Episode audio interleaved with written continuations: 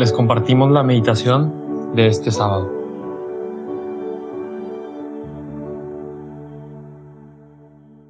En nombre del Padre y del Hijo y del Espíritu Santo. Amén. Señor Jesús, hoy me dirijo a ti, hoy sábado, día de, María, día que se consagró María en la iglesia, para que me hables. Estoy aquí para escucharte. Ven, Dios Padre, Padre Amor, Padre Creador. Ven, Espíritu Santo, Espíritu de amor, Espíritu que me guía, que me consuela. Dame lo que más necesito hoy en esta meditación. Hoy es un día de fin de semana que me estoy dando este momento para ti. No desprecies mi, mi sacrificio. Y te agradezco tu iniciativa de orar en este momento. Hoy es sábado 9 de julio y el Evangelio que vamos a meditar se encuentra en Mateo capítulo 10, versículos del 24 al 33. En aquel tiempo, Jesús dijo a sus apóstoles, el discípulo no es más que el maestro, ni el criado más que su señor. Le basta al discípulo ser como su maestro y al criado ser como su señor. Si al señor de la casa lo han llamado Satanás, ¿qué no dirán de sus servidores? No teman a los hombres. No hay nada oculto que no llegue a descubrirse. No hay nada secreto que no llegue a saberse. Lo que les digo de noche, repítenlo en pleno día. Y lo que les digo al oído, pregónenlo desde las azoteas. No tengan miedo a los que matan el cuerpo, pero no pueden matar el alma. Teman más bien a quien puede arrojar al lugar de castigo el alma y el cuerpo. ¿No es verdad que se venden dos pajarillos por una moneda? Sin embargo, ni uno solo de ellos cae por tierra si no lo permite el Padre. En cuanto a ustedes, hasta los cabellos de su cabeza están contados. Por lo tanto, no tengan miedo, porque ustedes valen mucho más que todos los pájaros del mundo. A quien me reconozca delante de los hombres, yo también lo reconoceré ante mi Padre, que está en los cielos. Pero al que me niegue delante de los hombres, yo también lo negaré ante mi Padre, que está en los cielos. Palabra del Señor, gloria a ti, Señor Jesús. Bueno, este Evangelio, para situarnos un poco en el contexto, es después de, muchos milagros que se, se narran en Mateo, en este tiempo ordinario en el que estamos, estamos repasando el Evangelio de Mateo por orden. Ahora estamos en el capítulo 10. Y este capítulo empieza el discurso apostólico, que es cuando Jesús empieza a dar pues, como ciertas cátedras antes de que los discípulos empiecen a, misionar. Imagínense que ustedes pues, no han recibido casi nada de formación, al menos de la nueva era, la de Jesucristo. Ahorita tenemos el catecismo, tenemos todo, ¿no? Entonces quiero que te sitúes como, como un apóstol ahí y escuchar esto de Jesús que es muy fuerte o sea, yo me imagino estando ahí y decir, teman más bien a quien pueda arrojar al lugar de castigo el alma y el cuerpo. O sea, yo escuchar eso, pues la verdad sí me, o sea, sí, sí es fuerte este mensaje de Jesús. Creo que la intención de Jesús no es asustarte, pero las palabras que más se repiten en este evangelio precisamente son miedo y temor, ¿no? O temer. Entonces, ¿qué nos quiere decir Jesús, no? Si bien no es, no es asustarnos, como dije, sí creo que es una advertencia fuerte. Muchas veces Jesús habla fuerte en el Evangelio, valga la redundancia, porque sabe que lo necesitamos, ¿no? Sabe que, que nuestros oídos son muy sordos y solo un mensaje así penetrante puede realmente cambiarnos, ¿no? La dureza de nuestro corazón. Entonces quiero que cierres tus ojos. Quiero que realmente te preguntes qué es lo que hay en el fondo de tu corazón como dice aquí este Evangelio, no hay nada oculto que no llegue a descubrirse, no hay nada secreto que no llegue a saberse. En el final de los tiempos, todo se sabrá, todo lo que hiciste, todo lo que no hiciste, eso que traes guardado, esa herida, ese pecado que cometiste, todo, ¿no? No tengas miedo.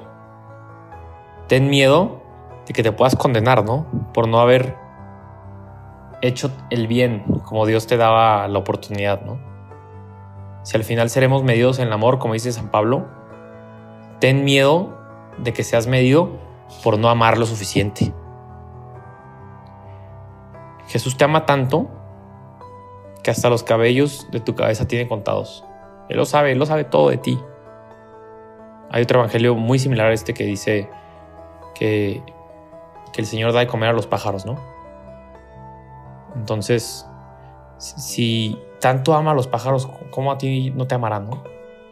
Muchas veces solo vemos la parte corporal y claro, el, miedo se, se, manifiesta en el cuerpo, ¿no? Es, es una, una emoción, un sentimiento. Pero Jesús va mucho más allá. No tengan miedo a los que matan el cuerpo, pero no pueden matar el alma. Hay que tenerle miedo a pecar, miedo a condenarnos, miedo a traicionar a Dios. Eso hay que tenerle miedo. No hay que tenerle miedo al que dirán. Quizá, y quiero que te invites a, te invito a reflexionar, perdón, en este momento, ¿dónde estoy dejando de predicar el amor de Dios, no? ¿Qué pensará mi amigo si le digo que está metido en drogas y cómo puedo ayudarlo, no? Que está mal lo que está haciendo. O quizá más que llegar y decirle que está mal, pues quizá no lo estoy acompañando tampoco, que es el primer paso. Quizá no lo estoy amando, no lo estoy abrazando. ¿Cuánta gente puedo ayudar, no? Quizá hay alguien que trabaja donde vivo yo que, que le podría ayudar ropa, le podría dar dinero. Quizá en mi trabajo hay gente que ni siquiera volteó a ver, ni siquiera le pregunto cómo está. Tengan miedo de no amar como Dios nos invita a amar. Tengamos miedo a eso. ¿Dónde estás dejando de amar? ¿Dónde por miedo a los hombres? ¿Por miedo al quien pueda matar tu cuerpo? Quizá si incluso tuiteas algo, no va a ser un mártir social. No tengas miedo a quien pueda matar tu cuerpo, sino quien pueda matar tu alma. No tengas miedo a publicar en redes sociales no estoy diciendo que te vuelvas un activista. Estoy diciendo que a lo que hay realmente que tirarle es a la salvación. Y este mensaje de Jesús creo que nos deja pensando cómo voy. Creo que es un parteaguas del año. Estamos justo a la mitad del año, poquito después.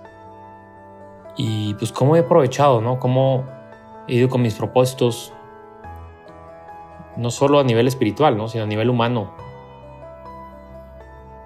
a nivel profesional, a nivel académico, cómo estoy, qué tan santo estoy siendo.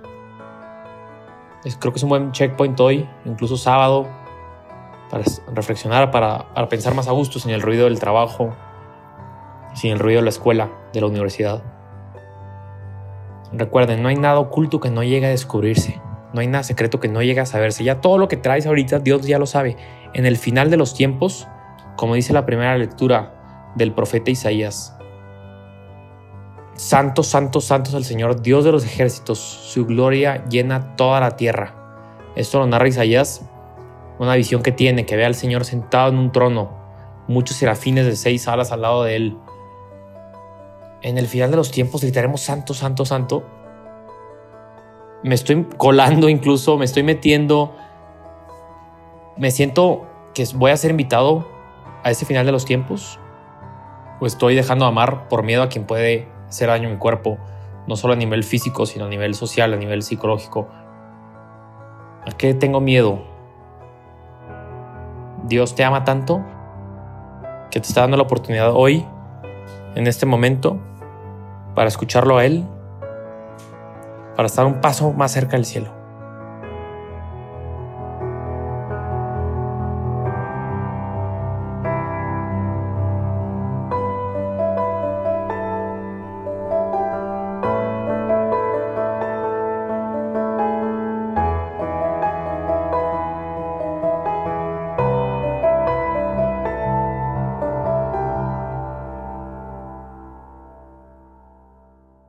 Te damos gracias, Señor, por todos tus beneficios recibidos, a ti, que vives y reinas por los siglos de los siglos.